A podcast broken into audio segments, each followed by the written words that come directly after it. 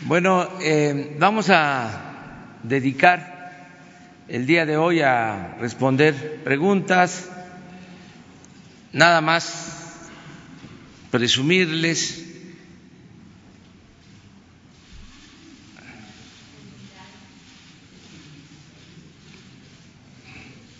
Que ya está,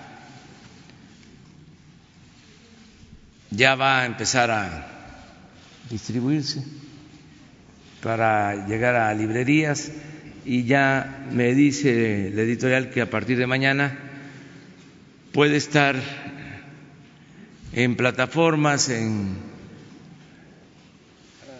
las ventas que se hacen por Internet. Aquí está eh, pues el fundamento de nuestra política, lo que se aplica en el periodo post-neoliberal. Ya ven que siempre decían que no había de otra. Aquí está el modelo alternativo hacia una economía moral. Ahí queda eso. Ahora sí. Vamos a, hasta atrás con las compañeras mujeres. Presidente, eh, buenos días. Eh, por un lado, me gustaría eh, preguntarle cuál es eh, su opinión hoy. Este, Enrique Graue toma, este, va a tomar protesta como rector es en esta reelección y se da, pues, en un ambiente en donde, pues, ha habido varios disturbios en la dentro de Ciudad Universitaria. La semana pasada hubo por parte de grupos encapuchados, algunos se, dice que son grupos porriles, incluso eh, quemaron la bandera nacional. Me gustaría saber su opinión y qué le ha comunicado la, la Fiscalía sobre este tema. Esa sería mi primera pregunta y ahorita le hago una segunda. Gracias. Bueno, que me da gusto que de manera democrática se haya decidido apoyar al rector de la Universidad Nacional Autónoma de México, nuestra universidad, y le deseo al doctor Grauer que le vaya muy bien. Lo vi ayer en la ceremonia en la que se entregaron los premios de arquitectura, de ingeniería, lo felicité y eh, estamos trabajando de manera coordinada, desde luego con absoluto respeto a la autonomía universitaria, pero hay cooperación, sobre todo en la elaboración de proyectos. La UNAM está contribuyendo en apoyar al gobierno en la elaboración de proyectos, tanto el Instituto de Ingeniería como la Facultad de Arquitectura. Y otras eh, instituciones de la UNAM, como tenemos colaboración con universidades, y con institutos, tanto del sector público como del sector privado. Acerca de eh, estos actos eh, de violencia, desde luego que reprobamos todo lo que signifique la utilización de la fuerza y eh, recomendamos no caer en provocaciones a veces eh, los eh, adversarios se desesperan y andan desquiciados, nerviosos, provocando. Y hay que hacerse un ladito, sacarles la vuelta, no caer en la trampa de la confrontación, de la violencia, porque eso es lo que buscan.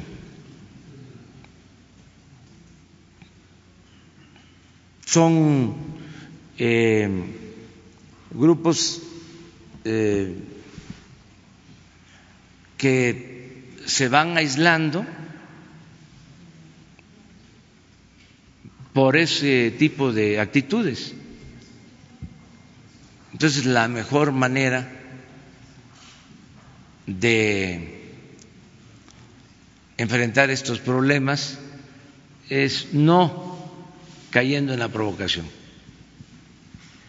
La misma ciudadanía les va eh, retirando el apoyo, porque en estos casos ni siquiera son causas eh, justas, ya cuando se tapan la cara y no hay un pliego petitorio, nada más es eh, chocar, irrumpir, cometer excesos.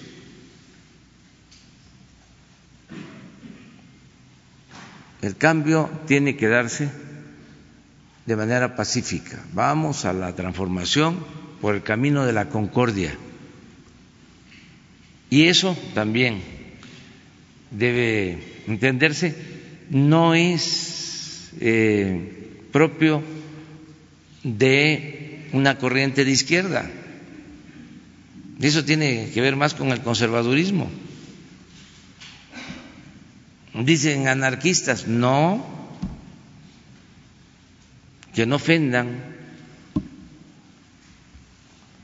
a los Flores Magón.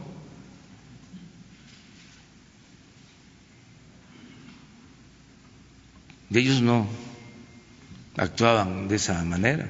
Estaban luchando desde el periodismo, en la organización social, tuvieron que ver en las huelgas de Cananea, de Río Blanco, en los movimientos sociales. Pero no, imagínense los magonistas, el movimiento anarquista nacional, que aportó tanto para la transformación de México, quemando una bandera. ¿Se imaginan eso?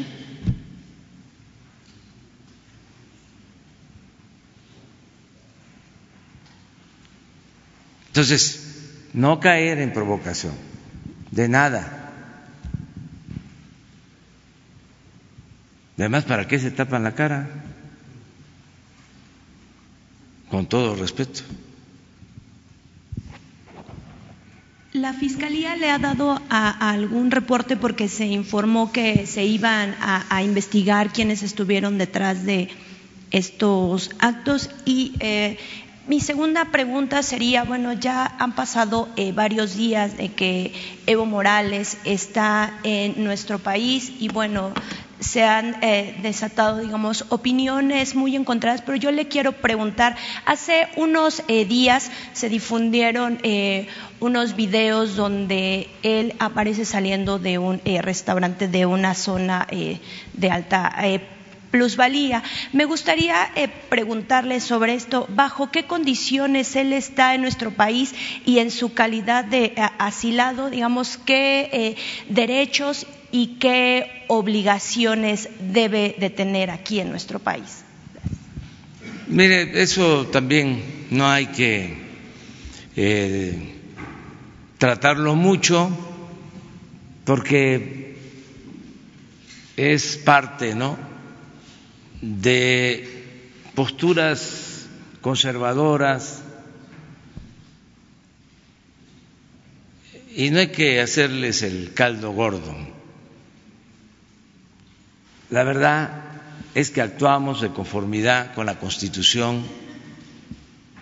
Es mejor que se lea la Constitución. A ver, no podremos ustedes que son tan eficaces,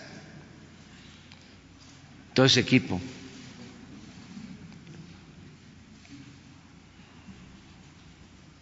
El 89 de la Constitución, vamos a recetárselos a los conservadores. No, el 11. Dicen los abogados, entre ellos, es común escuchar, ¿qué quieres? ¿Que te lea el artículo?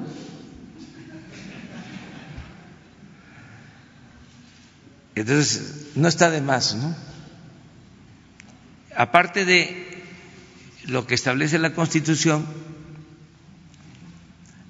México ha participado en convenciones sobre asilo y nos apegamos a esas dos convenciones, una de los años 20 del siglo pasado, de La Habana, y otra convención de los años 50 de Caracas, Venezuela. Entonces ese es el marco legal. Lo demás, pues son eh, pasiones. Aquí debe estar. Sí, pero es un, párrafo. El de abajo, ¿verdad?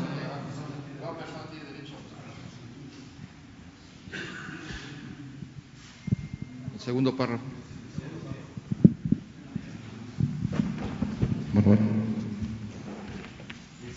Sí, el segundo párrafo.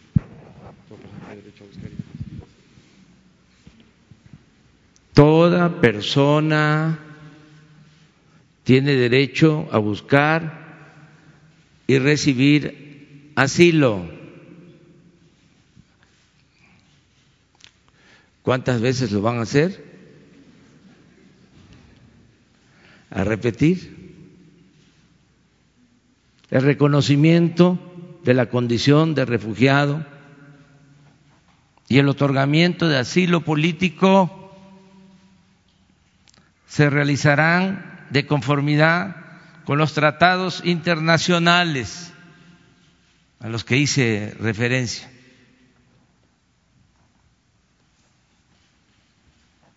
La ley regulará sus procedencias y excepciones. Esto aplica para perseguidos políticos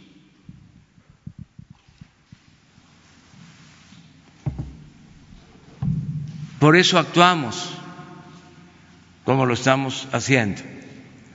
Y les pido que revisen las dos eh, convenciones a las que hice referencia, porque ahí se define sobre las libertades de quienes reciben asilo, sobre todo en la Convención de Venezuela de los años 50.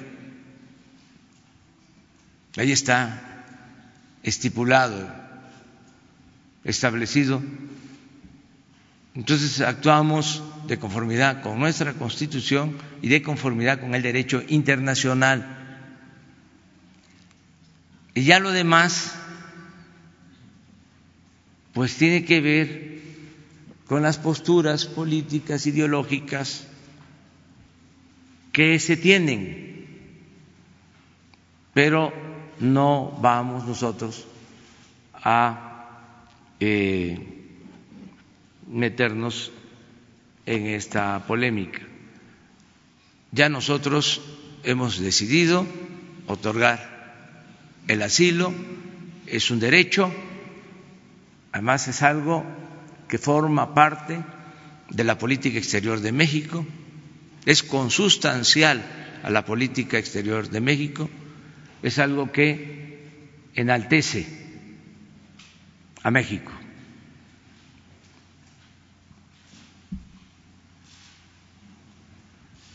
Y espero comprendan, tanto al interior del país como en el extranjero,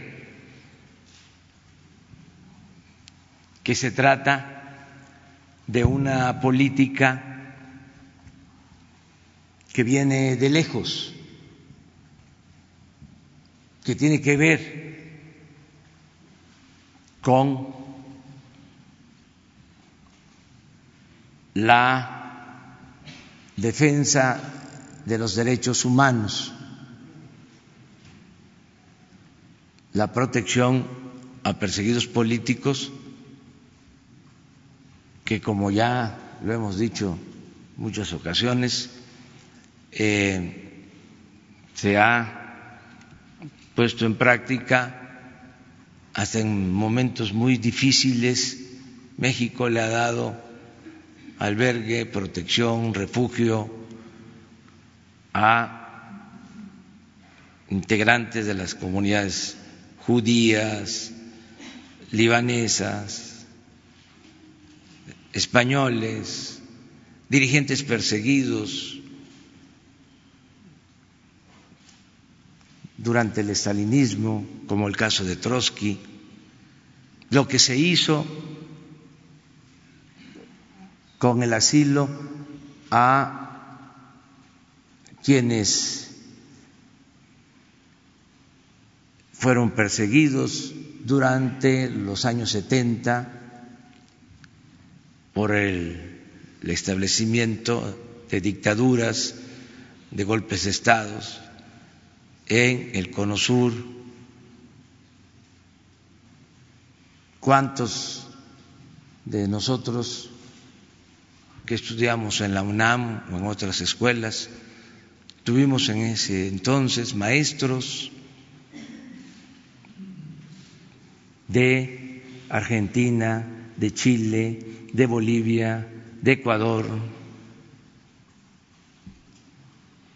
que llegaron refugiados, en el caso de Chile, por el golpe de Estado de septiembre de 1973.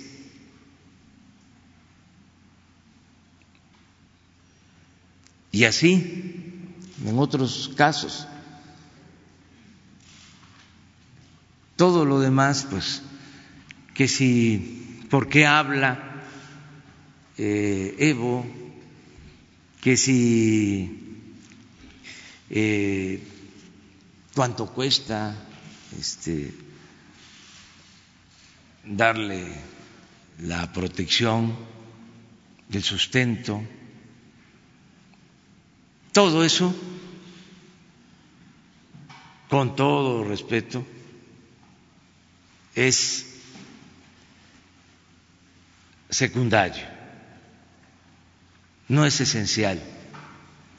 Y les diría que en algunos casos todo ese tipo de cosas está muy cercano a la mezquindad.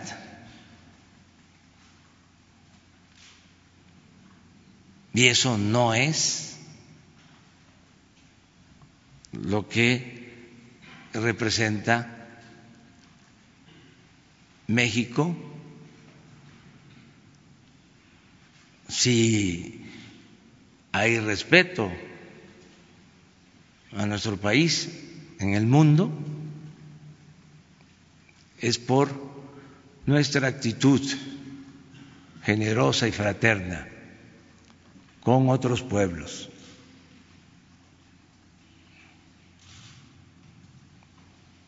Entonces, eso es lo que podría decir.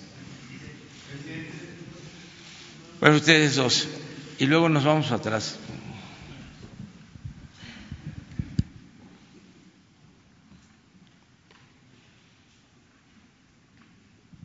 buenos días, presidente Marco Antonio Olvera de el periódico. Em, le voy a leer eh, un texto em, del periódico, eh, ahorita le voy a leer un texto, perdón, eh, del 4 de noviembre de este año, fechado en Nueva York, del Premio Nobel de Economía Joseph E. Stiglitz. Es más o menos. Al final de la Guerra Fría, el politólogo Francis Fukuyama escribió un famoso ensayo titulado El fin de la historia, donde sostuvo que el derrumbe del comunismo eliminaría el último obstáculo que separaba al mundo de su destino de democracia liberal y economía de mercado. Muchos estuvieron de acuerdo. Hoy, ante una retirada del orden mundial liberal basado en reglas con autócratas y demagogos al mando de países que albergan mucho más de la mitad de la población mundial, la idea de Fukuyama parece anticuado e ingenuo. Pero esa idea aportó sustento a la doctrina económica neoliberal que prevaleció en los últimos 40 años. Hoy la credibilidad de la fe neoliberal en la total desigualdad de mercados como forma más segura de alcanzar la prosperidad, compartiendo esta en terapia, está en terapia intensiva, perdón, y por buenos motivos, la pérdida simultánea de confianza en el liberalismo y la democracia. No es conciencia o mera correlación. Presidente, en estos 40 años de neoliberalismo en el mundo, en América, principalmente África y quizá en algunos países de Medio Oriente, incluso este proyecto económico, si así se puede decir, ha debilitado las democracias también. Bueno, eh, yo eh, sostengo que la política neoliberal eh, afectó mucho a los pueblos eh, porque eh, significó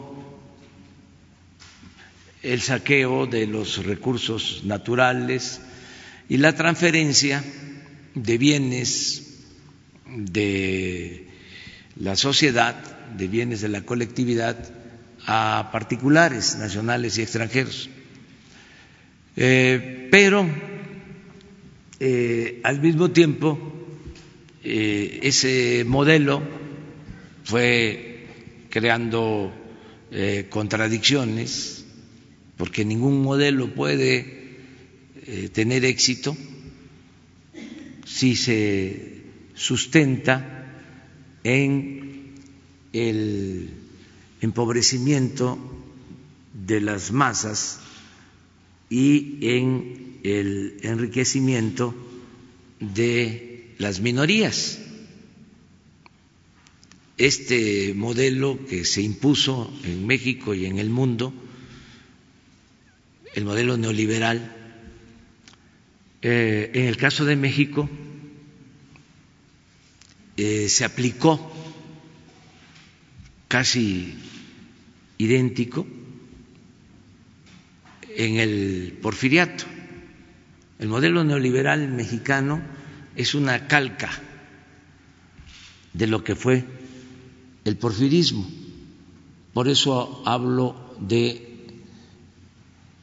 neoliberalismo o neoporfirismo. Es más apropiado en el caso de México hablar de neoporfirismo. Entonces, eh, ¿qué dio como resultado el porfiriato o qué, a qué condujo. Hubo un progreso con esclavitud. Eso fue el auge del Enequén, por ejemplo. O el despojo de las tierras a las comunidades indígenas, el exterminio de yaquis, de mayas, para quitarles sus tierras.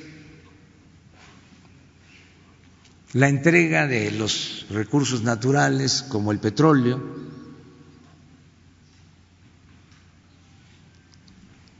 las minas,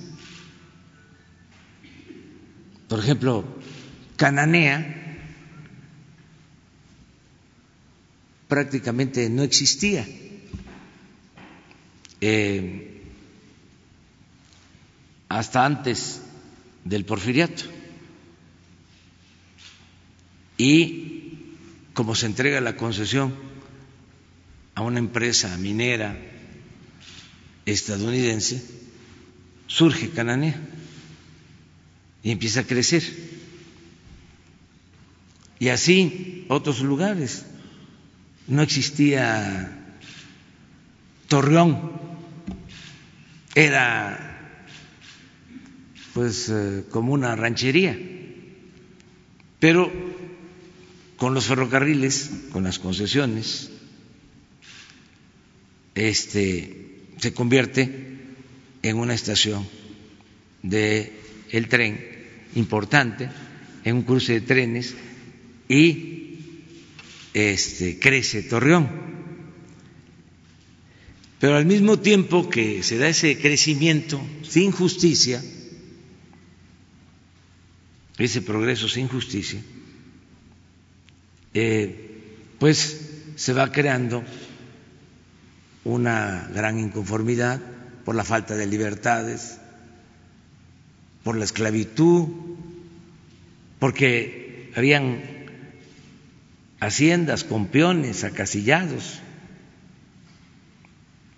haciendas en donde azotaban a los peones. Si se quería casar un peón,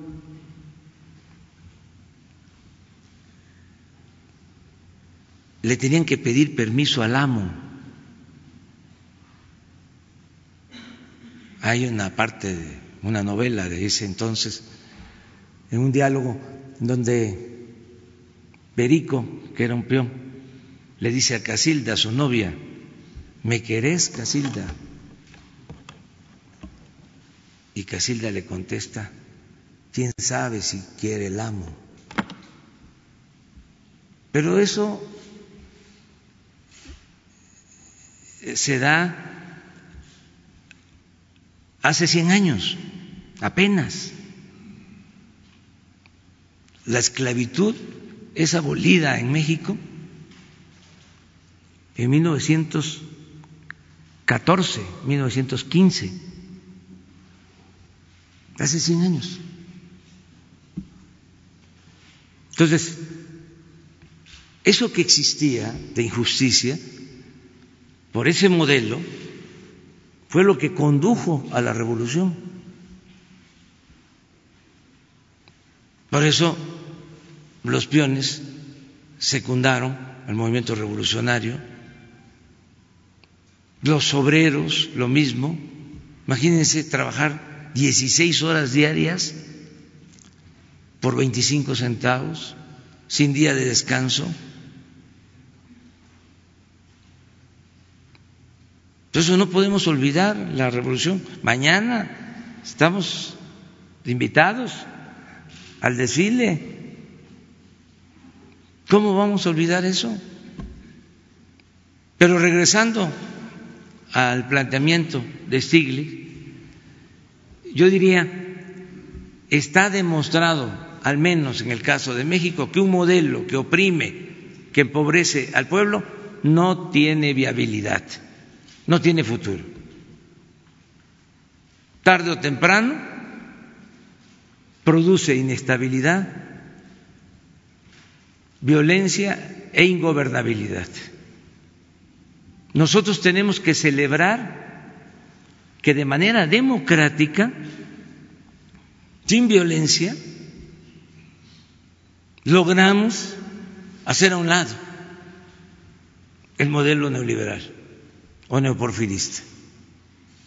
Por eso no debemos de sorprendernos si hay reacciones, si hay resistencias.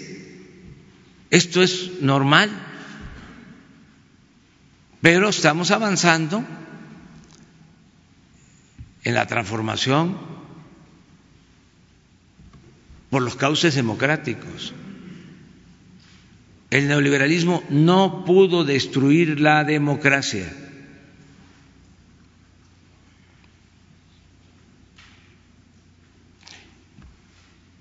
Y si tienen éxito los conservadores utilizando la fuerza, no deja de ser transitorio.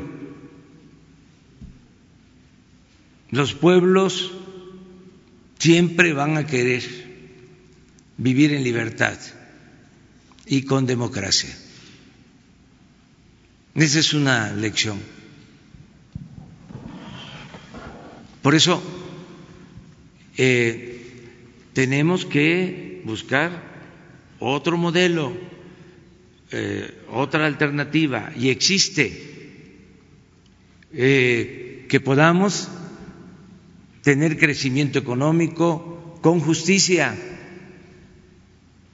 que no se acumule nada más la riqueza en unas cuantas manos y que haya millones de pobres, miseria pública. Tiene que haber más igualdad, una distribución más equitativa, más justa de eh, la riqueza que se produce en México, distribuir el fruto del trabajo de los mexicanos con justicia. Y hacia allá vamos. Y vamos muy bien. Hoy van a dar a conocer los datos de inversión extranjera en México.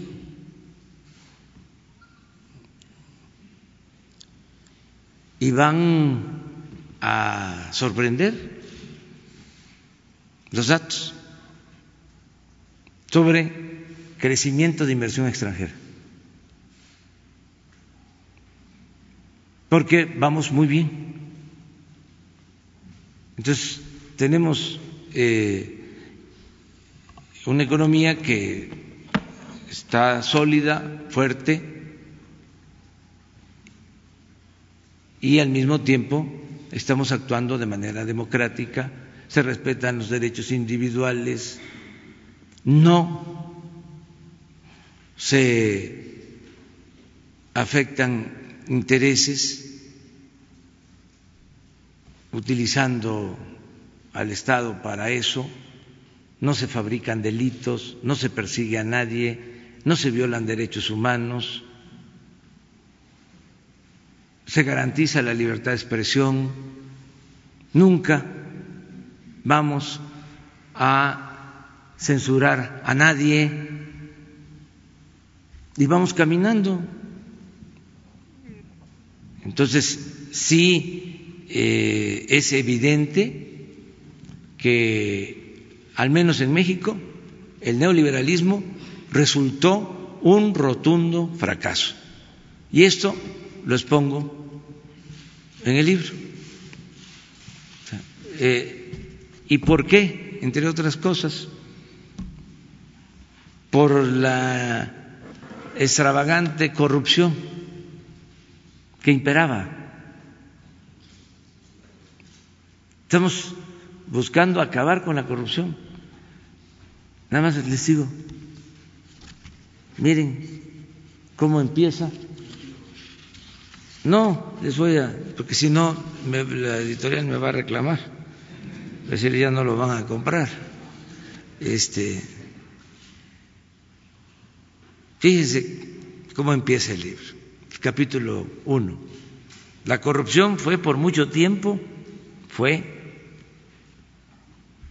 por mucho tiempo el principal problema de México. En la historia se registran infinidad de casos sobre este fenómeno económico y político, fenómeno económico y político. La corrupción sostengo, es un fenómeno económico y político que de manera absurda e interesada ha sido calificado como social o cultural. Acuérdense lo que se decía, que la corrupción era parte de la cultura del pueblo de México, algo absurdo y ofensivo.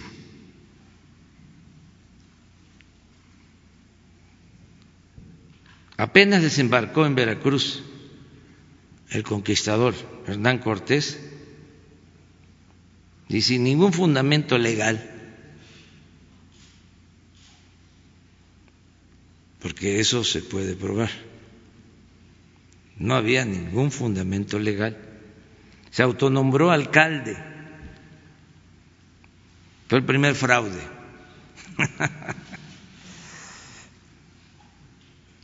y jefe del ejército invasor. Décadas después, como cinco décadas, uno de sus soldados, el famoso historiador Bernal Díaz del Castillo, que llegó con él, denunció que el reparto del tesoro de Moctezuma se verificó de manera irregular, porque antes de la, de la distribución, antes de que lo repartieran, cito textualmente lo que dice Bernal, faltaba la tercia parte de ello que lo tomaban y escondían así por la parte de Cortés como de los capitanes y otros que no se sabía. Y se iba menoscabando. Cierro la cita, las comillas de la cita. Luego, o sea, antes de repartirlo ya, este, estaba menguado, en palabras de Bernal, menoscabado. Luego de esos, ya ahí sí le pongo yo de mi cosecha, moches iniciales cuando llegó la hora de repartir el botín, ahí vuelvo a citar a Bernal, Cortés separó el quinto real y se dio otro quinto a sí mismo. Y los soldados recibieron unas cuantas que no valían más de 100 pesos. Desde la llegada de los conquistadores. Durante la colonia, bueno, hay otros casos. Esto continúa en el México independiente.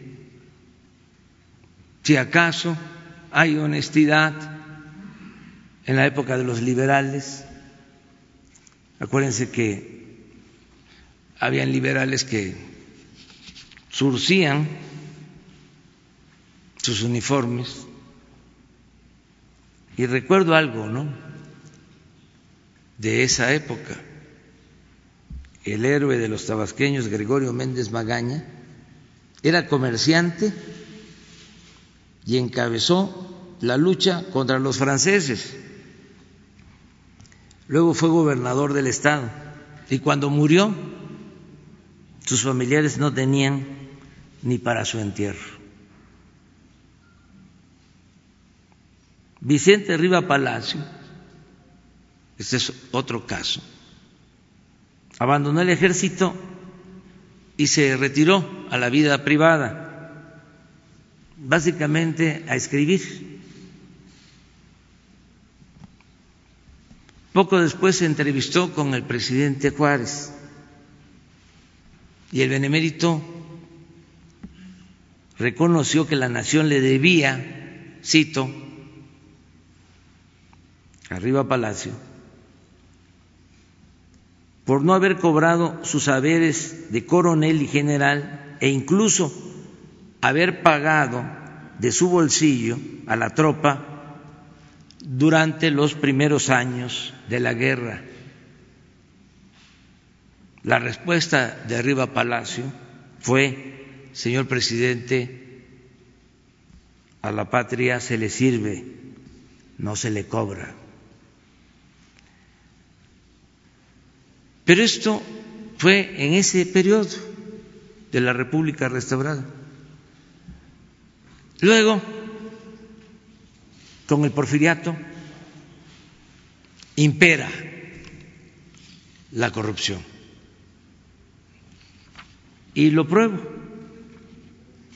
Hay un negocio que hacen.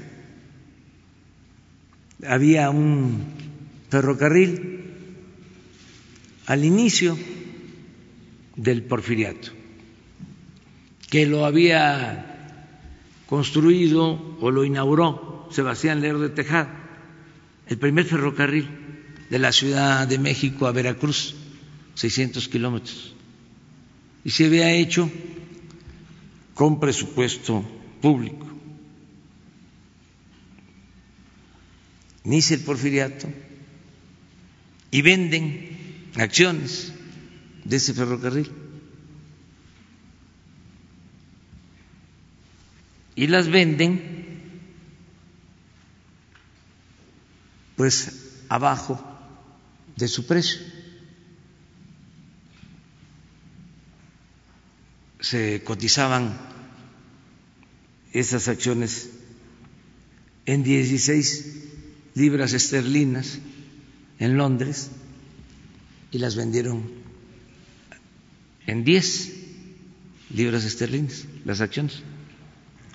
Y a los seis meses uno de los compradores firmó como testigo en la boda en que se casó Benito Juárez con Carmelita Romero Rubio.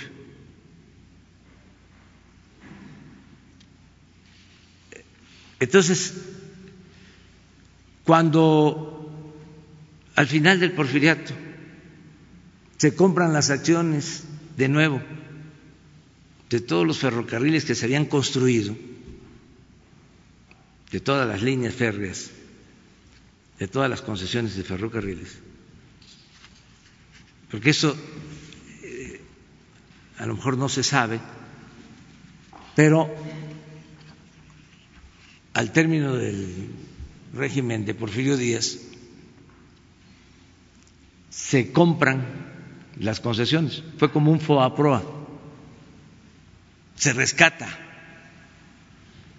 a las empresas a las que les habían entregado las concesiones. O sea, esto que vivimos en el periodo neoliberal, repito, tiene ese antecedente.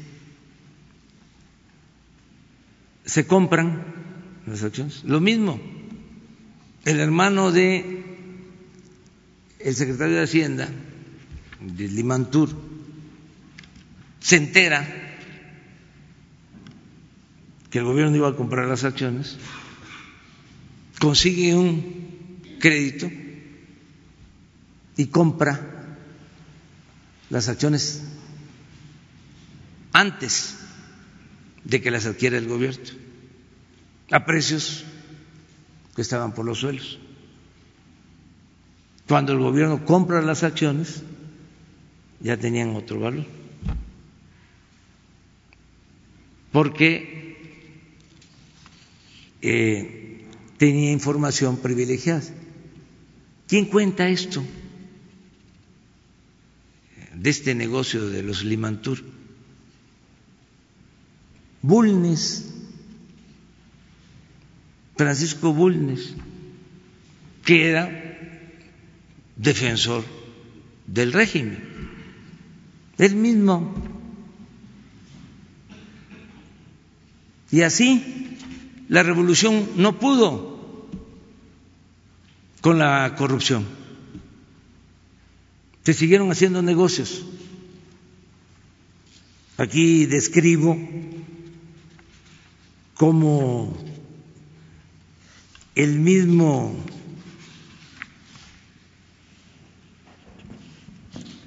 Álvaro Obregón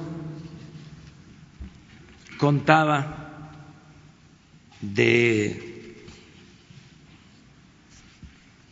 cuando le quitaron el brazo en Celaya. Les leo este párrafo. Obregón solía narrar que cuando perdió un brazo en la batalla de Celaya, enfrentando a las tropas de Francisco Villa, sus hombres buscaban y buscaban la extremidad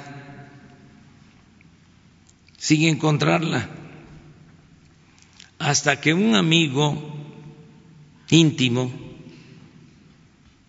que lo conocía perfectamente, esto entre comillas, porque es de él, sacó del bolsillo una reluciente pieza de oro, una moneda denominada azteca, y en cuanto la alzó y la mostró a los demás, cito, comillas, todos presenciaron un milagro el brazo se vino saltando de no sé dónde hasta el lugar en que se había levantado el azteca. Se extendió el brazo y lo cogió cariñosamente entre sus dedos. Fue la única manera, dice, de hacer que apareciera mi brazo perdido. Bueno, Aquí hay cosas de los últimos tiempos, pero ya eso les queda a ustedes. Este es el principal problema que estamos enfrentando, porque esto es lo que más ha dañado a México. Entonces, una economía moral en nuestro país, porque tampoco se pueden extrapolar experiencias. Además, cada país tiene su propia historia, pero en México lo que se necesitaba era desterrar la corrupción. Y el modelo neoliberal era consustancial a la corrupción. Entonces, al no existir la corrupción, pues tiene que haber crecimiento económico y va a haber empleos y desarrollo y bienestar. Y así lo están entendiendo las empresas que eh, vienen a México a invertir. Y la prueba fehaciente es, repito, el que está creciendo como nunca la inversión extranjera, porque hay estabilidad eh, social, política, gobernabilidad, Estado de Derecho y no hay corrupción. Imagínense eh, cómo participan las empresas si de antemano se sabe quién va a ganar una licitación ¿Qué no habían en los pasados gobiernos empresas predilectas que ganaban siempre las obras? ¿Empresas extranjeras o nacionales? Ya lo hemos dicho aquí, pero en el tiempo de Calderón, la empresa predilecta era una empresa española, ahora recuerdo, No, esa es otra. Repsol era la principal. Y en el sexenio pasado, OHL, otra empresa española. la empresa esta, OHL, ganaba eh, contratos hasta empresas nacionales como las de Slim. Imagínense, una vez este, se hizo una licitación y hubieron varios casos, pero voy a contar uno, en donde una empresa de Slim gana la licitación porque ofrece el mejor precio,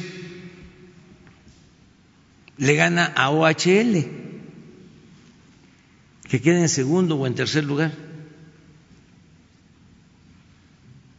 pero al final le entregan la obra a OHL.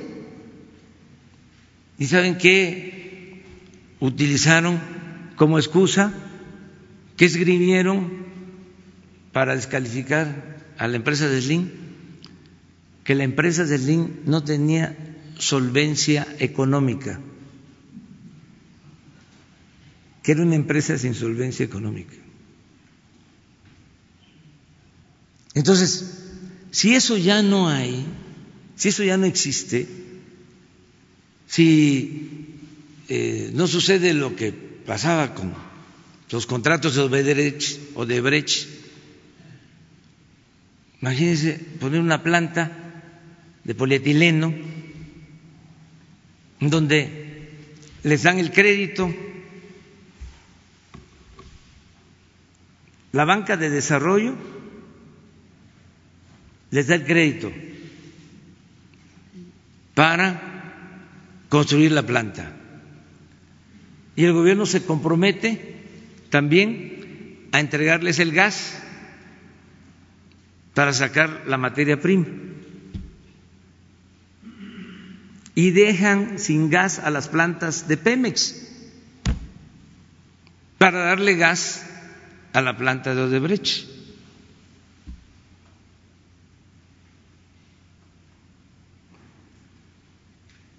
Y si este, se continúa así, pues nunca podríamos salir adelante. Entonces, el principal problema es la corrupción. Afortunadamente, pues eh, se está entendiendo de que ya no debemos de continuar con este régimen corrupto. Claro, no es fácil de aceptar. Hay presiones, hay resistencias, pero tampoco son para este, quitar el sueño. Es normal.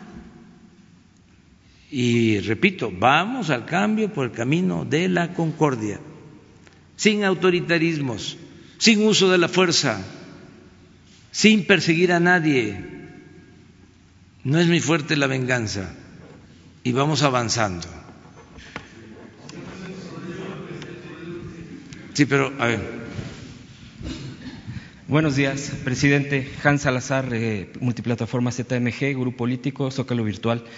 A propósito de este tema, traigo una pregunta. El pasado miércoles se presentó la serie documental Guerra Híbrida, dirigida por Daniel Marmolejo donde se aborda la nueva estrategia para desestabilizar gobiernos electos democráticamente, pero que le son incómodos a la élite neoliberal. Le cito brevemente eh, de una entrevista del director lo que afirmó él. Quienes desarrollan estas estrategias son los que están interesados en la destrucción del Estado-nación y el deterioro del más reciente avance democrático. Es parte del coletazo del neoliberalismo que cuando no destruye el modelo de Estado-nación, lo pervierte con deudas interminables como pasó en Argentina, quizás no sea tan difícil saber quiénes son los enemigos. Estos, son eh, estos se evidencian a partir de que, por ejemplo, en México, en un gobierno que todavía no cumple un año, han salido a destruir las visiones y los enfoques del gobierno actual. Eh, primeramente le pregunto, ¿usted eh, sabía de este documental? ¿Qué opinión le merece este planteamiento del director eh, Daniel Marmolejo? Y eh, su gobierno no desdeña este tipo de, nuevas estrategias que se han surtido, que sí han surtido efecto. recientemente se ha visto en Latinoamérica. A propósito de lo que usted dice, el tema neoliberal son enemigos poderosos, no solo nacionales, es, es un modelo pues que rebasa nuestras fronteras. ¿Cómo, cómo enfrentar esto? ¿Cómo eh, eh, el riesgo sigue latente, puesto que el enfoque, y ahora que presenta su libro, de, hacia una nueva economía, la economía moral, eh, ¿qué, reflexión le da este, este tema? Pues este, yo siento que en una sociedad democrática, pues el poder lo tienen los ciudadanos y son los ciudadanos los que van a decidir y nosotros estamos creando los cauces para que los ciudadanos participen de manera pacífica, ordenada y decidan sobre su destino. La revocación del mandato es para eso. Puede haber mucha polémica y cuestionamientos en los medios, este, críticas y también apoyos, este, confrontación política. Al final, si hay un método democrático para dirimir, para resolver diferencias, pues siempre va a haber paz y va a haber tranquilidad. Nosotros eh, sostenemos que el conservadurismo en México está moralmente derrotado. Y es retomar a Juárez. ¿Qué decía Juárez? El triunfo de la reacción es moralmente imposible. ¿Cómo iban a triunfar los conservadores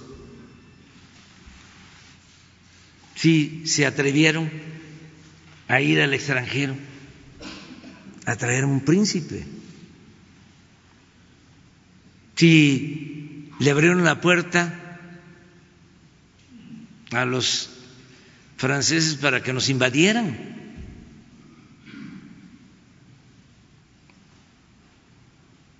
Claro que no tenían autoridad moral,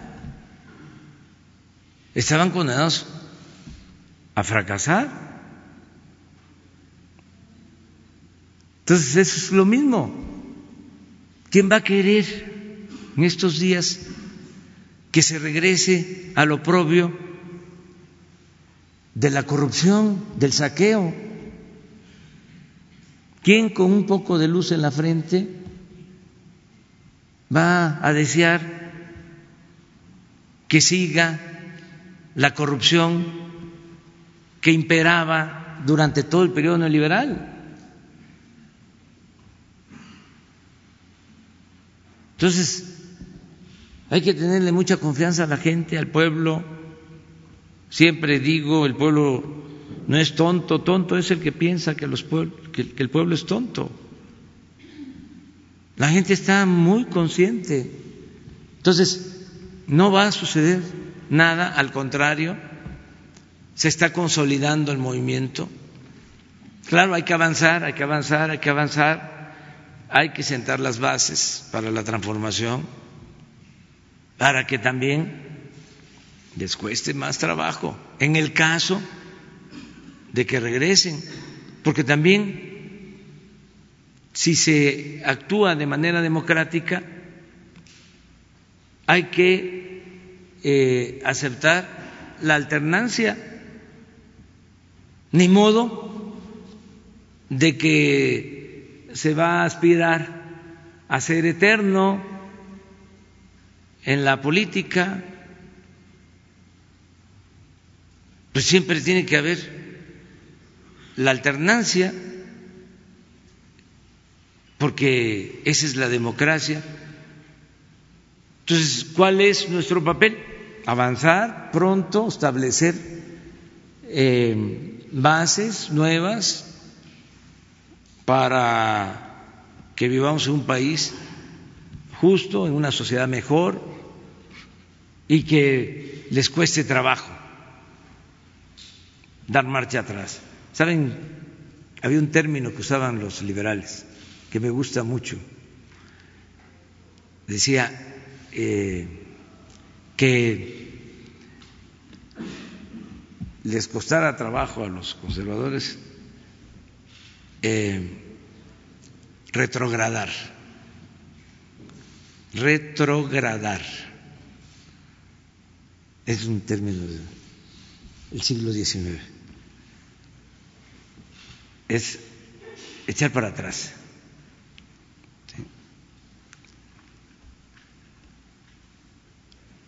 Viene de retrógrada, ¿no? Es retrogradar es regresar a lo de antes. Entonces, este, no hay problema eh, en lo que corresponde a México, vamos bien. Segunda pregunta, presidente, eh, rápida, con respecto a la construcción del tren Maya. Ya el viernes pasado se presentó una ruta sobre las consultas que se realizarán a las comunidades para que no solo den su opinión, sino su visto bueno a este proyecto de su administración. El miércoles 7 de agosto usted afirmó con respecto a la oposición del EZLN a esta obra lo siguiente. Vamos a actuar con mucha prudencia y vamos a convencer no a imponer nada. No, no, vemos a los zapatistas ni siquiera como adversarios, mucho menos como enemigos. Pensamos que no tiene la información completa. Le pregunto al respecto, ¿ha habido acercamientos con la dirigencia del EZLN de ese, de ese momento a, a la fecha? Y si no la ha habido, ¿habría la posibilidad de que la Secretaría de Gobernación buscara una mesa de diálogo con ellos?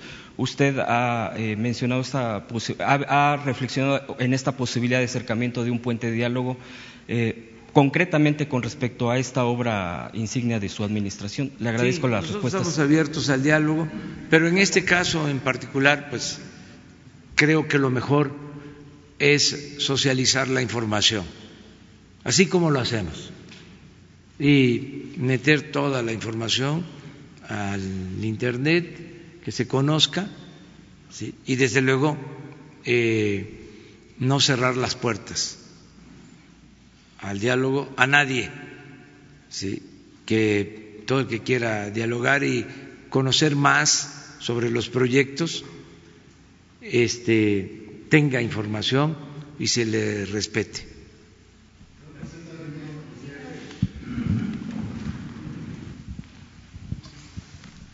Eh, buenos días, señor presidente Carlos Montesinos de la Hoguera. Eh, nada más un par de detalles sobre su libro. Este, primero, si ya tiene, si ya le informaron de cuánto va a ser el tiraje de esta primera edición. Y eh, usted ya durante mucho tiempo nos ha informado que pues su sustento viene precisamente de la venta de sus libros. Ahora con este salario presidencial que percibe de 108 mil pesos, ya reducido, este, tiene algún, va a dedicar estas ganancias de lo que venga de este libro a algún uso especial, lo va a donar, lo va a ahorrar, tiene algún uso especial para esto. Muchas gracias. Bueno, pues este, lo estoy pensando. Estoy en eso. Eh, sí sé que el primer tiraje es de 40 mil, pero ya están trabajando en la segunda edición. Además, me interesa la segunda edición, porque como en cualquier texto, pues hay este, errores.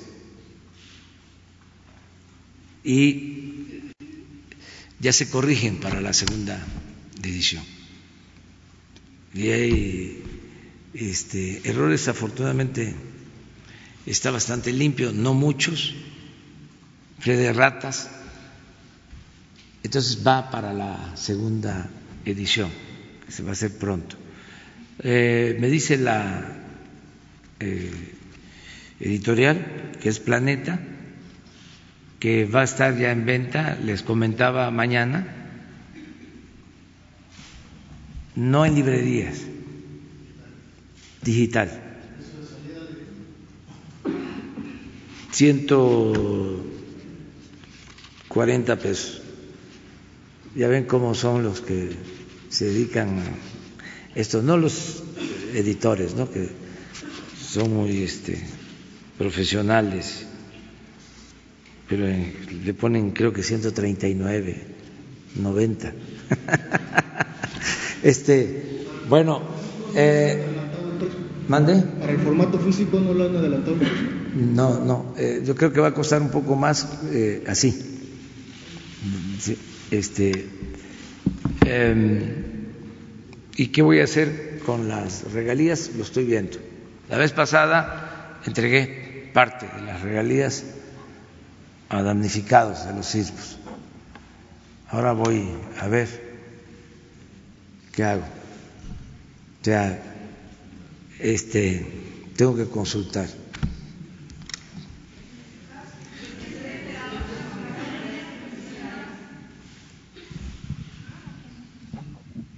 Las dos. Gracias, señor presidente. Sandra Aguilera, de Grupo Larsa Comunicaciones. Señor presidente, eh, hace unos meses le informé que el agua de Jalpa de Méndez, Tabasco, de las comunidades cercanas al Pozo Civix 1, están contaminadas.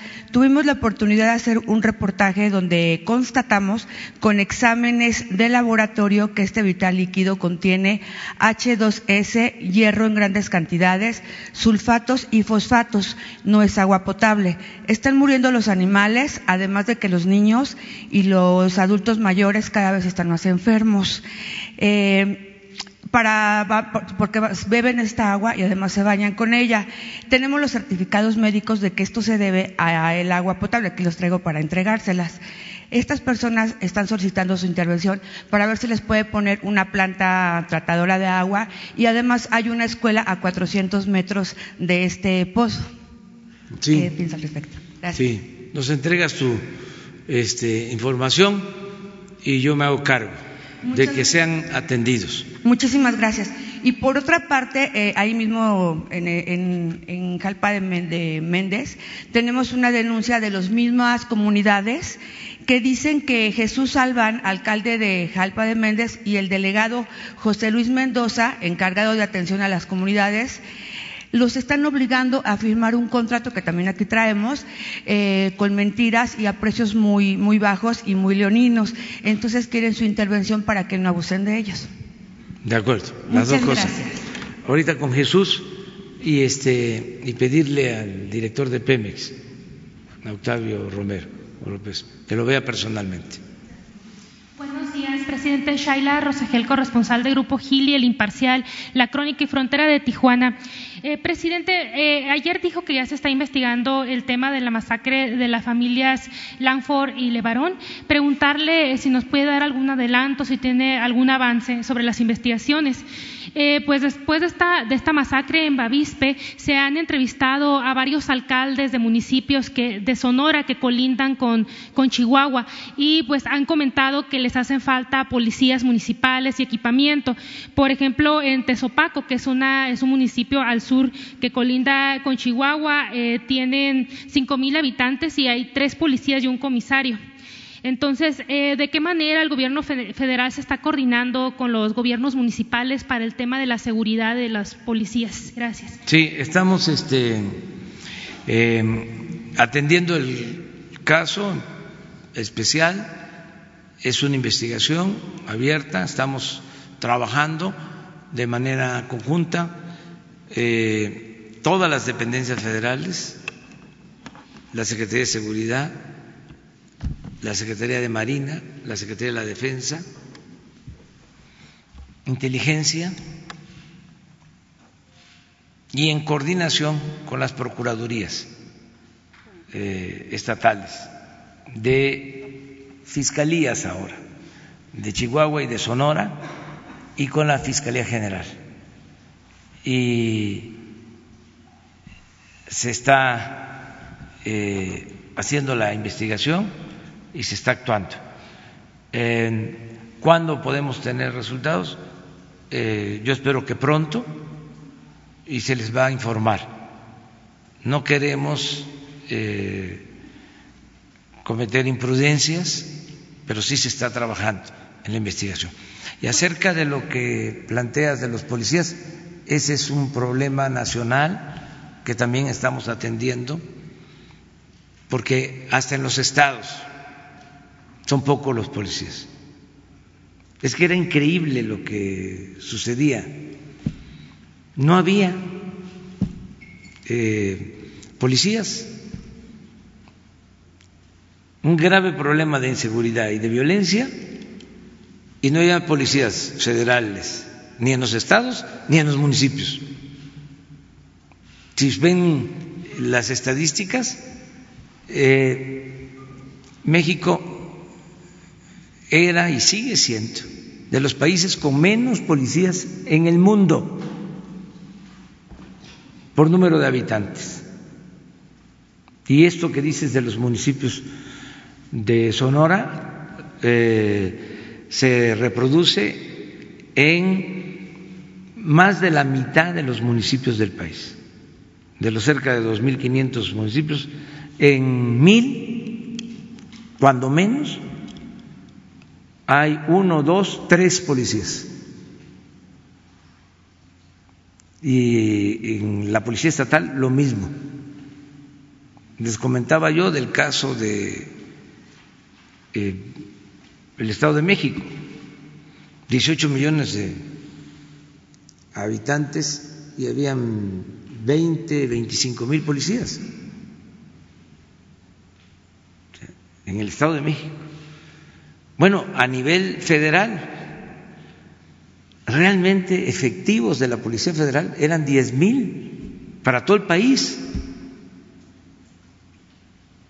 Entonces, ¿cómo iban a resolver el problema de la inseguridad y de la violencia?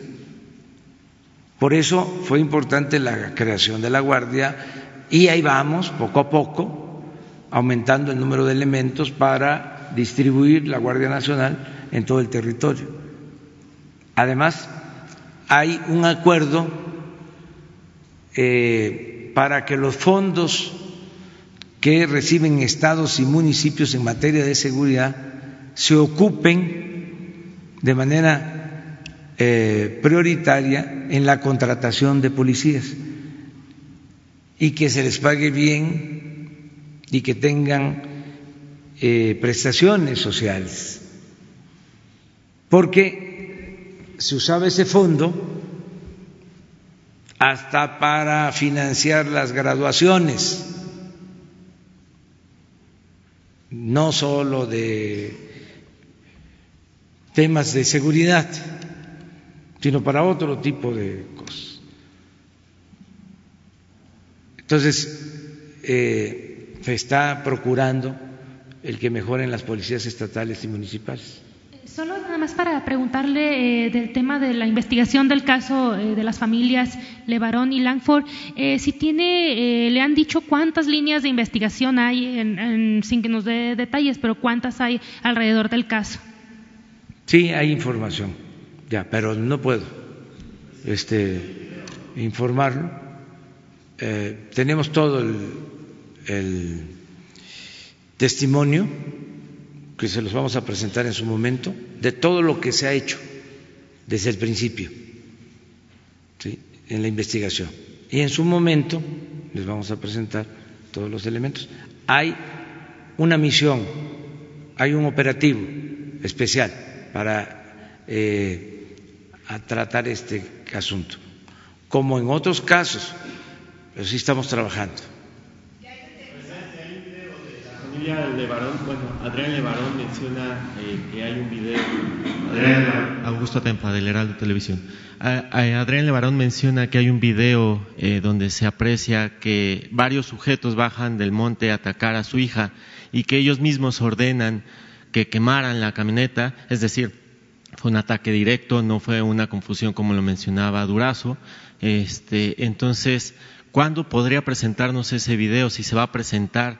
Y por supuesto también ellos mencionan que no hay una comunicación de usted con ellos. Si usted se ha, reunido con las víctimas, las familiares de las víctimas de Ayotzinapa, pero no se ha reunido con los familiares de esta tragedia. Entonces, si usted tendría la intención de reunirse con familiares. Sí, se necesita, sí, y claro, porque ellos tienen todo el derecho y además es muy justo lo que plantean. Si ellos eh, eh, desean entrevistarse conmigo, yo estoy en la mejor disposición de hacerlo y de explicarles lo que se está haciendo.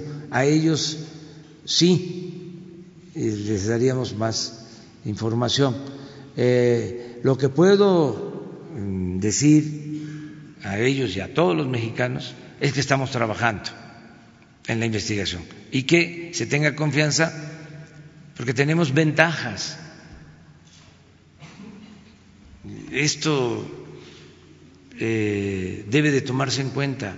Nosotros no protegemos a nadie.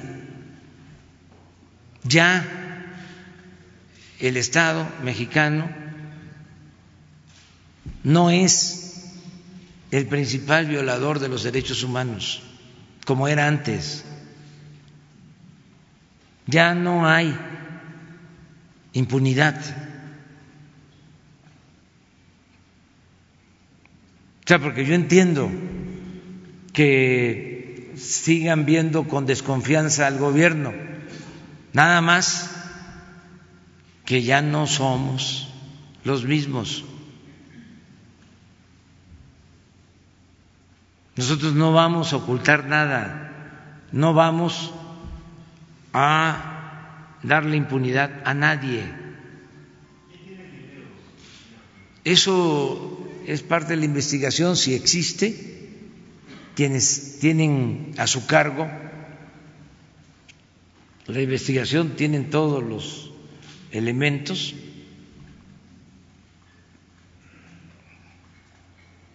pero no se trata de caer en conjeturas. Esto es un asunto muy serio. Que no vaya a pasar lo que sucedió en el caso de Sinaloa, que por buscar la nota, yo me acuerdo que decían los compañeros periodistas, decían, la nota es la nota. Entonces, ya son otras condiciones y no era del todo exacto eso, de que la nota era la nota.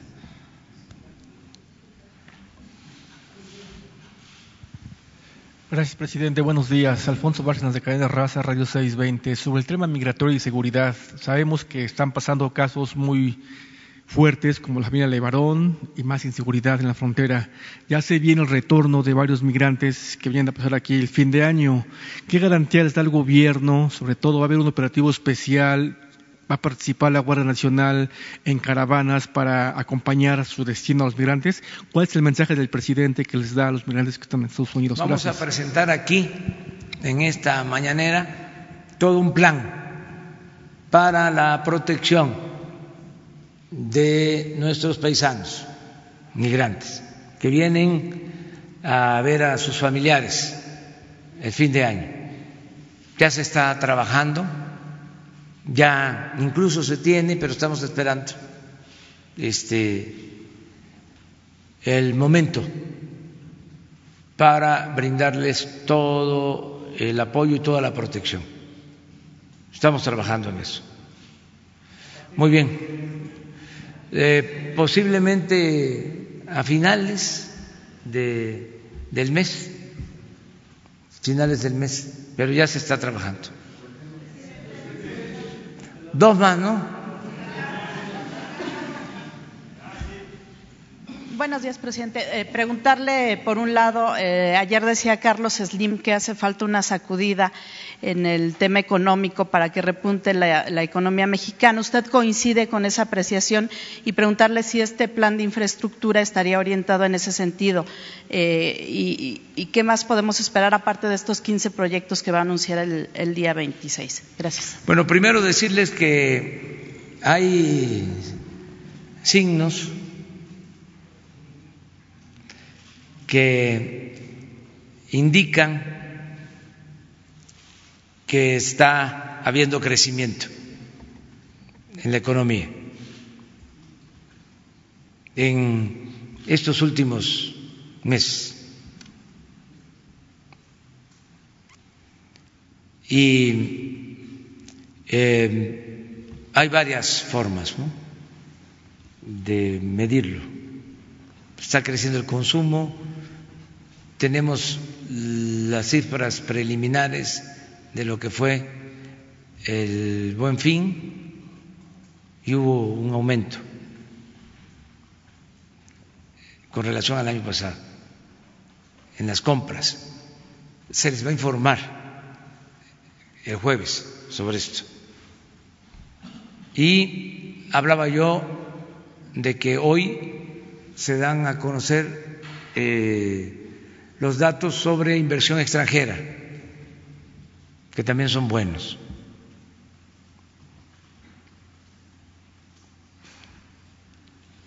Y vamos hacia adelante porque hay buenas noticias. El 26 suscribimos el acuerdo del plan de infraestructura nacional con la iniciativa privada. Y tengo información de que van por buen camino las negociaciones para la aprobación del tratado en Estados Unidos. Entonces, son buenas noticias. Por lo demás, está creciendo ya, les comentaba, la producción petrolera y vamos avanzando. El peso no se deprecia, al contrario, desde las monedas que más se han apreciado con relación al dólar. La inflación está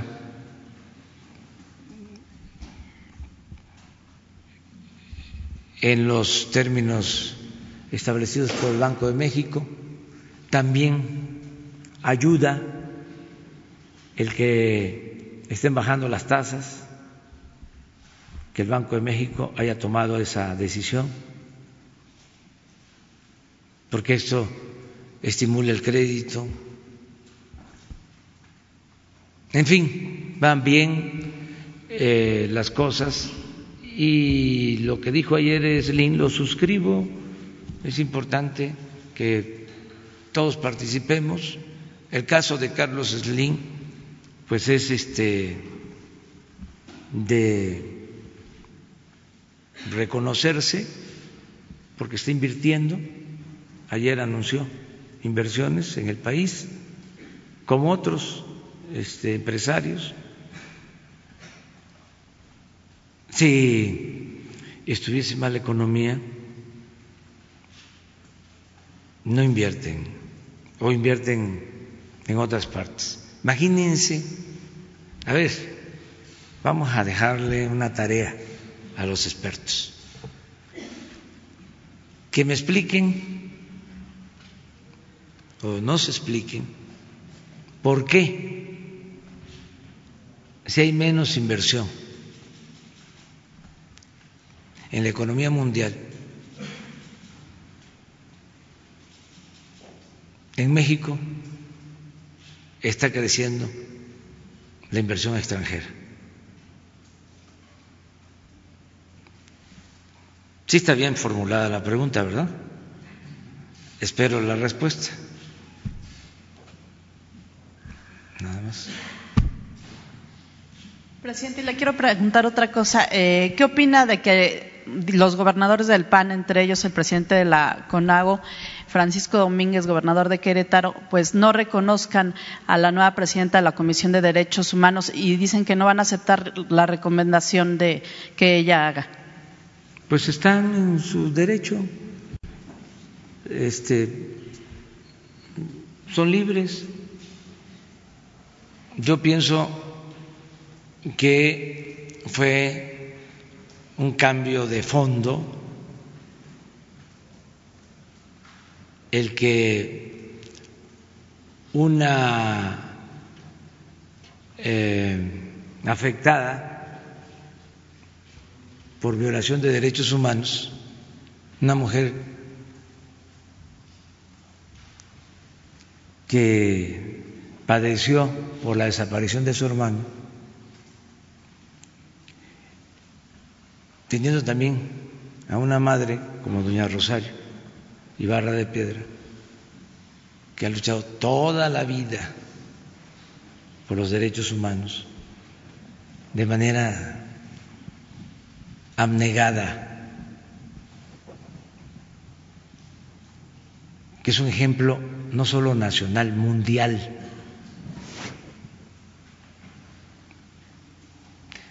Que se haya fundado un agrupamiento como el de Eureka, de madres que por años han buscado a sus hijos y que ahora ese grupo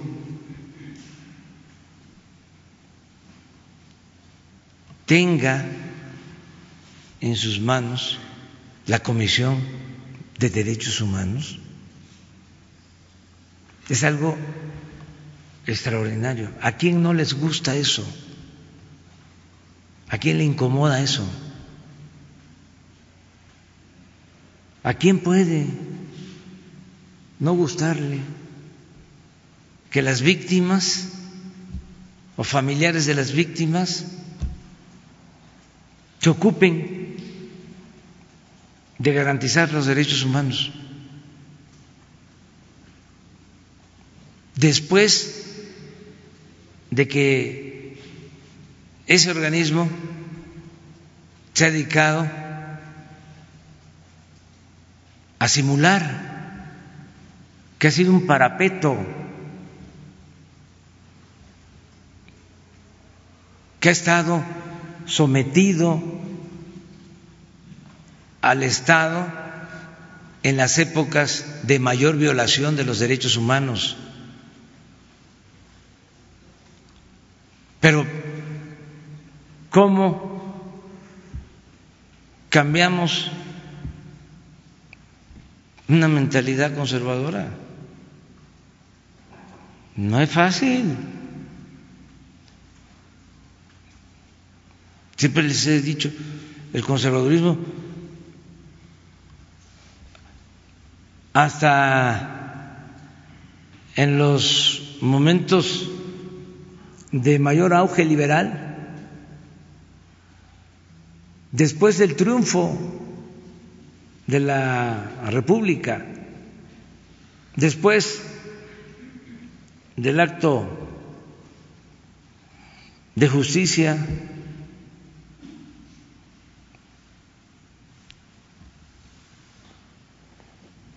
que se lleva a cabo cuando se recupera el país por la inversión extranjera y se pensaba que ya había desaparecido el conservadurismo por todo esto que habían hecho de ir a buscar a Maximiliano,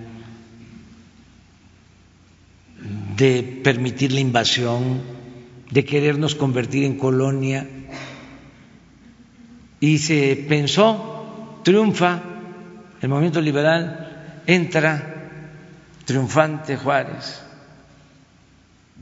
1867, así como entró triunfante después Madero,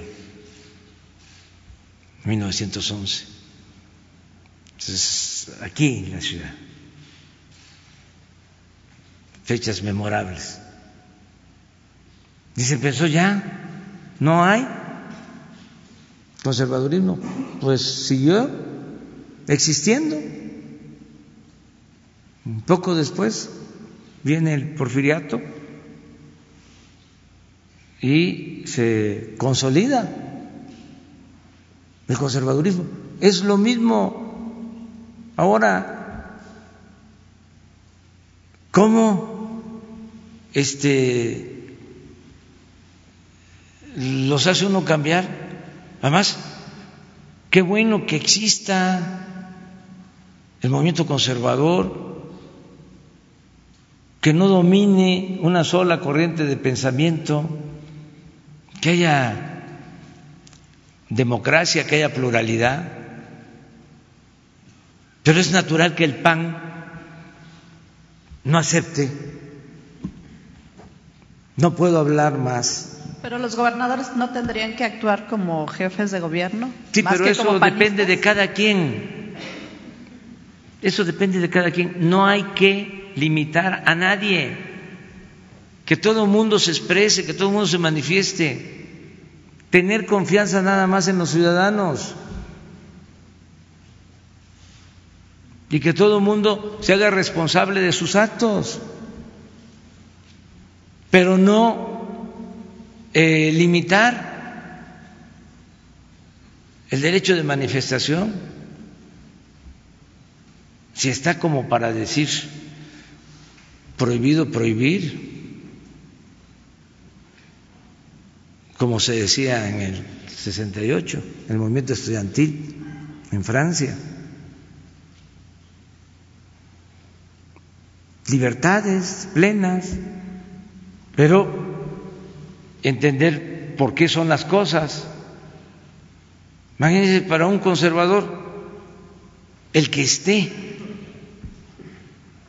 una hija de doña Rosario en la Comisión de Derechos Humanos, pues les molesta, pero se me hace un exceso. O sea, es un acto de intolerancia, de falta de respeto.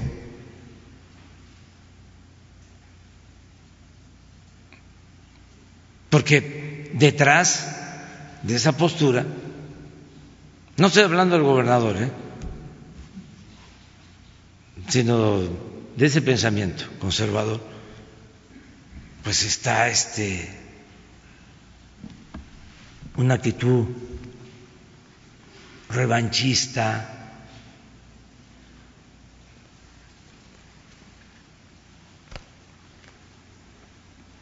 pues como este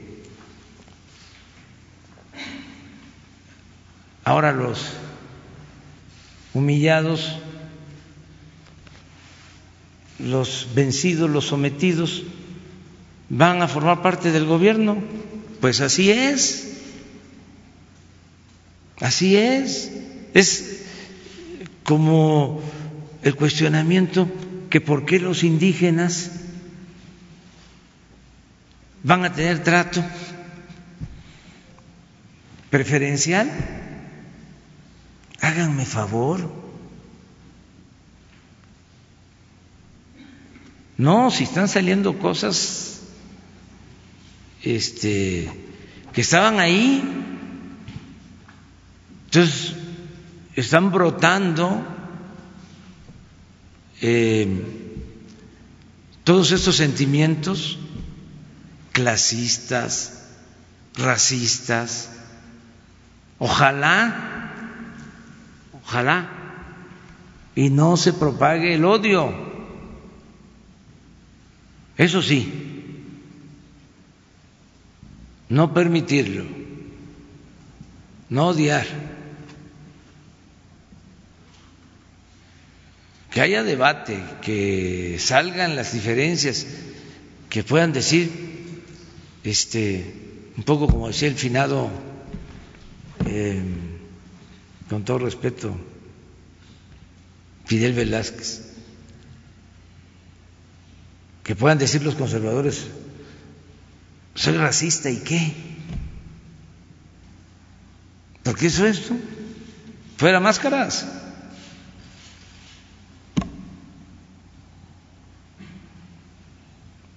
Fidel decía, soy charro y qué.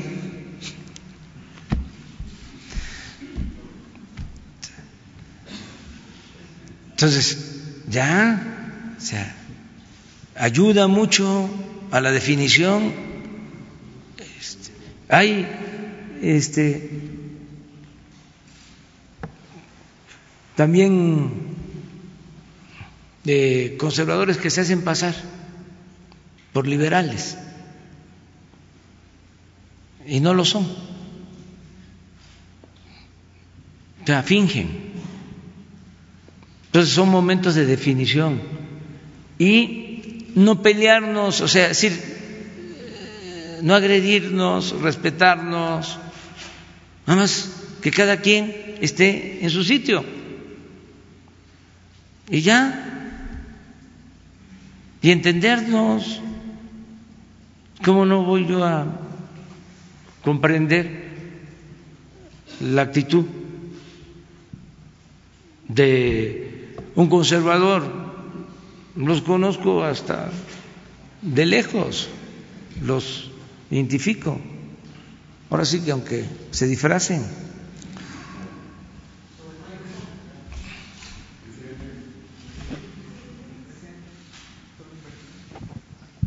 Gracias, presidente. José Hernández de Escuanto. El día de ayer sostuvo una reunión con eh, autoridades de Microsoft y se plantea la idea de construir 13 universidades. Si nos pudiera ampliar un poquito más la información, si se está eh, pensando eh, en qué número de alumnos beneficiar, dónde estarían estas universidades y si hay una coinversión de iniciativa, privada y pública. Gracias, sí, presidente. Estamos trabajando con Microsoft y ayer estuvieron gerentes de distintas regiones del mundo con nosotros. Se está trabajando en la creación de escuelas eh, para el manejo de tecnología. Se van a crear tres eh, universidades. Ellos van a dar toda la asesoría y algo que eh, es importante, van a garantizar que los egresados eh, puedan trabajar en las empresas de ellos. Eso es muy importante. O sea, garantizarles el trabajo.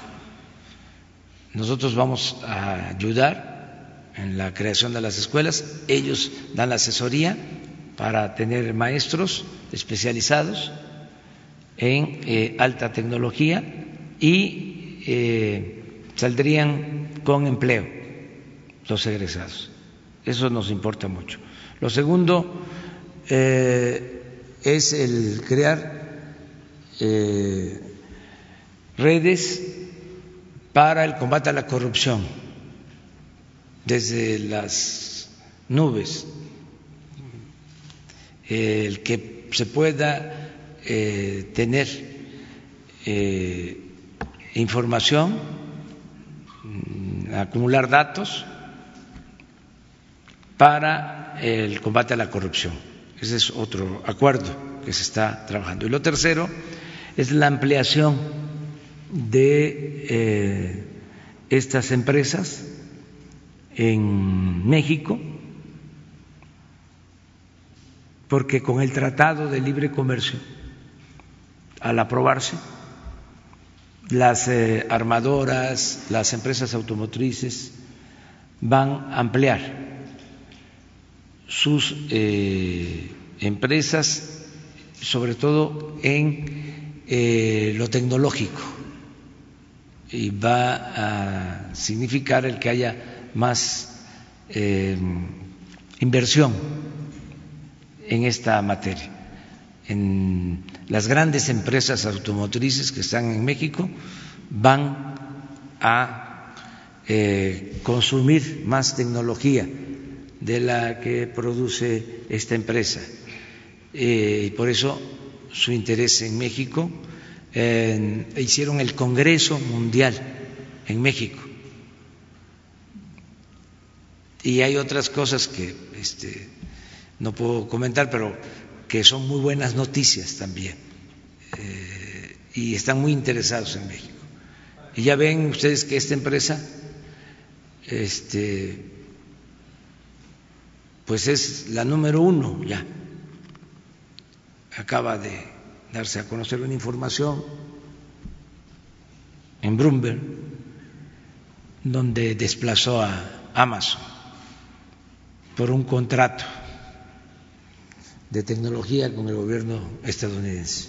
Pero ese es otro asunto. Entonces es una empresa muy importante este, que eh, ha decidido tener a México como espacio para el desarrollo tecnológico y obviamente para invertir en el país. Ya se está trabajando en eso, eh, hay avance. Estamos, es un poco lo que sucedió con eh, el acuerdo empresarial para la infraestructura, que en vez de firmarlo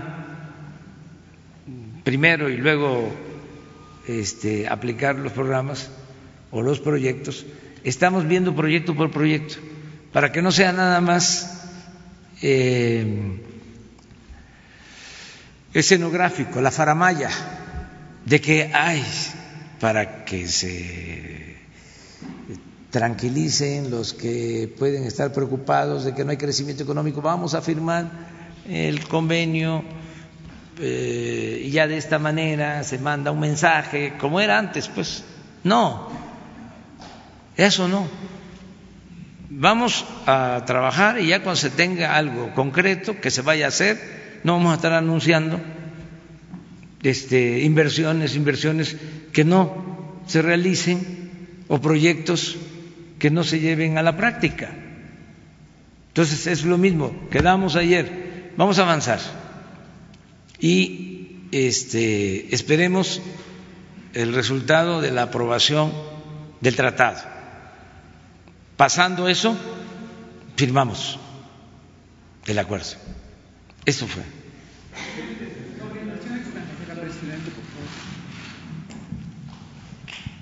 Presidente, eh, de la Agencia Mexicana de Noticias Notimex, Luis Méndez, me gustaría preguntarle, usted va a recibir en un momento al primer ministro de Singapur. Eh, preguntarle si van a establecer algún tipo de convenio, en de qué tipo, cuáles serían los acuerdos comerciales que se van a establecer. Y esa es la primera pregunta. En un momento le hago la segunda, por favor, presidente. Bueno, en el caso del primer ministro de Singapur, sí, vamos a recibirlo el día de hoy. Tenemos un encuentro. Es este el establecer un convenio de coordinación, eh, sobre todo en materia eh, comercial. Ellos eh, son expertos en el manejo de puertos, de, administran puertos de manera exitosa y han ayudado en la concepción para eh, el manejo de eh, los puertos de Salina Cruz y Coatzacoalcos en el istmo por el proyecto que tenemos. Entonces, sobre eso gira básicamente el encuentro del día de hoy. Eh, tiene que ser un acuerdo con respeto primero a la decisión de las comunidades del istmo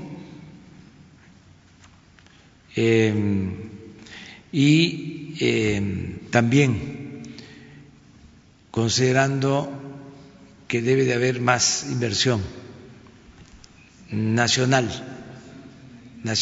inversión eh, de México por tratarse del istmo, sin eh, descartar que participe eh, un país como Singapur, que, de acuerdo a la información que tenemos, lleva buenas relaciones, tanto con Estados Unidos como con China. Y nosotros lo que no queremos es em, meternos en problemas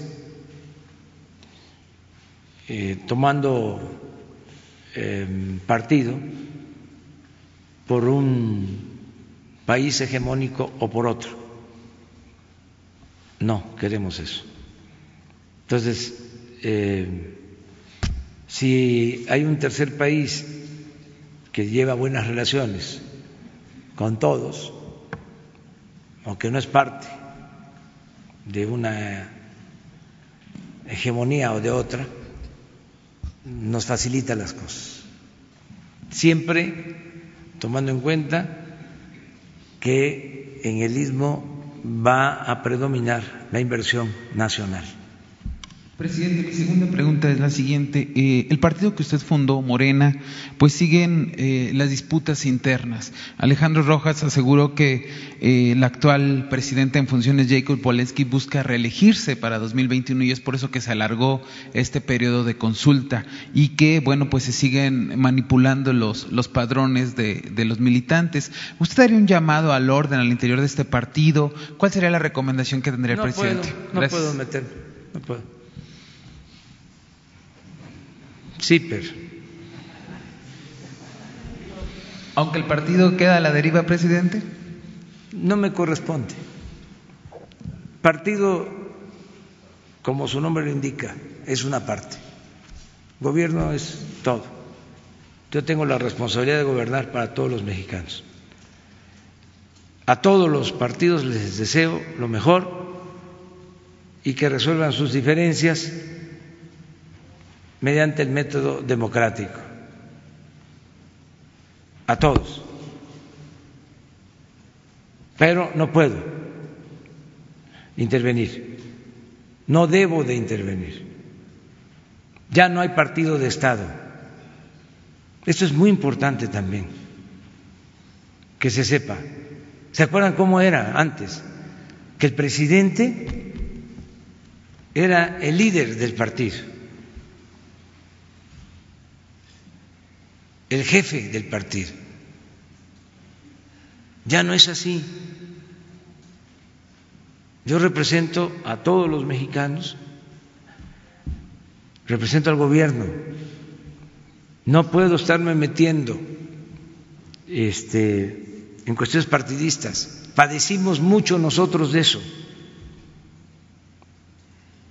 Hasta escribí sobre eso. Los presidentes parecían jefes de grupos, de facción, de partidos, no jefes de Estado. No podemos estar en eso.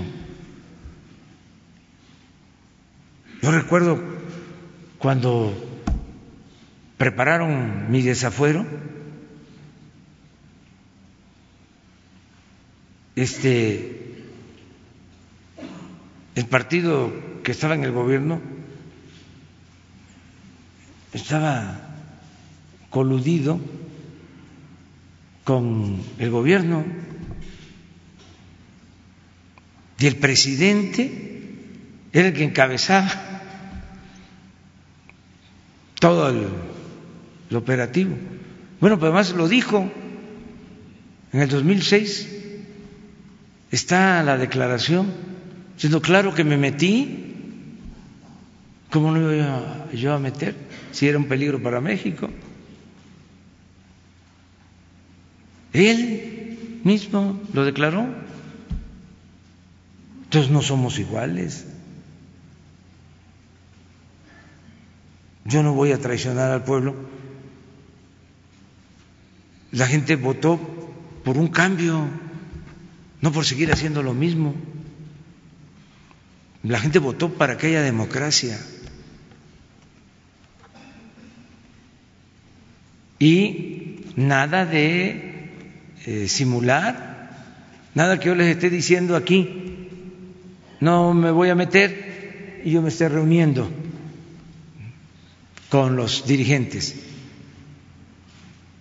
Ese doble discurso, esa doble moral que caracteriza a los conservadores. No, no somos iguales.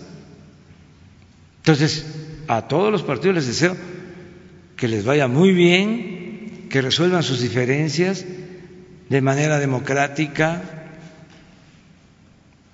y también que se erradiquen las prácticas antidemocráticas. Va a quedar establecida la democracia. Me canso ganso. O sea, se va a acabar el fraude electoral. Todo eso que padecimos, todo eso que caracterizó al régimen antidemocrático, que malgobernó México por décadas, la compra del voto, el tráfico con la pobreza de la gente, la falsificación de actas, el relleno de urnas, el uso del presupuesto para favorecer a candidatos, a partidos, la parcialidad de las autoridades electorales, todo eso. Era una vergüenza. México,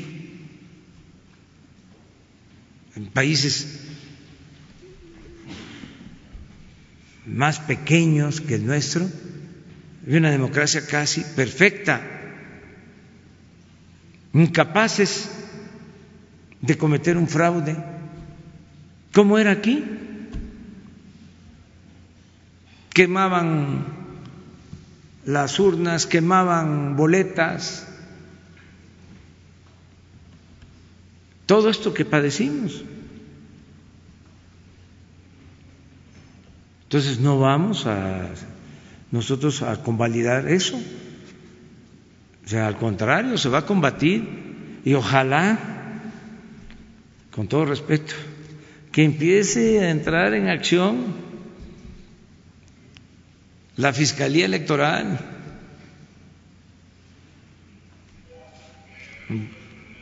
que donde haya elecciones y fraude, que se aplique lo que está ya en la Constitución, que es delito grave el fraude electoral y que no alcance fianza. ¿Cómo se burlaban los mapaches después del fraude? Fiesta. ¿Cómo eran las elecciones? Llevaban portafolios de dinero el día de la elección a entregar dinero por boletas ya marcadas. Una vergüenza. Todo eso se va a terminar. Y no es que somos amigos, somos compañeros, venimos luchando desde hace mucho tiempo. Sí, somos amigos y somos compañeros y venimos luchando desde hace mucho tiempo, pero no para ser cómplices, no para traicionar al pueblo, no para hacer fraudes electorales, no para violar la Constitución y las leyes, no para robar, no para traicionar a los mexicanos. ¿Ya? Si no, no hay cambio y vamos muy bien. Bueno, les tengo una buena noticia. Bueno, es tan importante el desfile de mañana, tan importante, tan importante, que no vamos a, vamos a tener mañanera. Para que descansen bien y sí, amplia cobertura a partir de las 10 de la mañana. ¿Les parece? Este, y están todos invitados, va a ser algo muy importante. Es una lección de historia.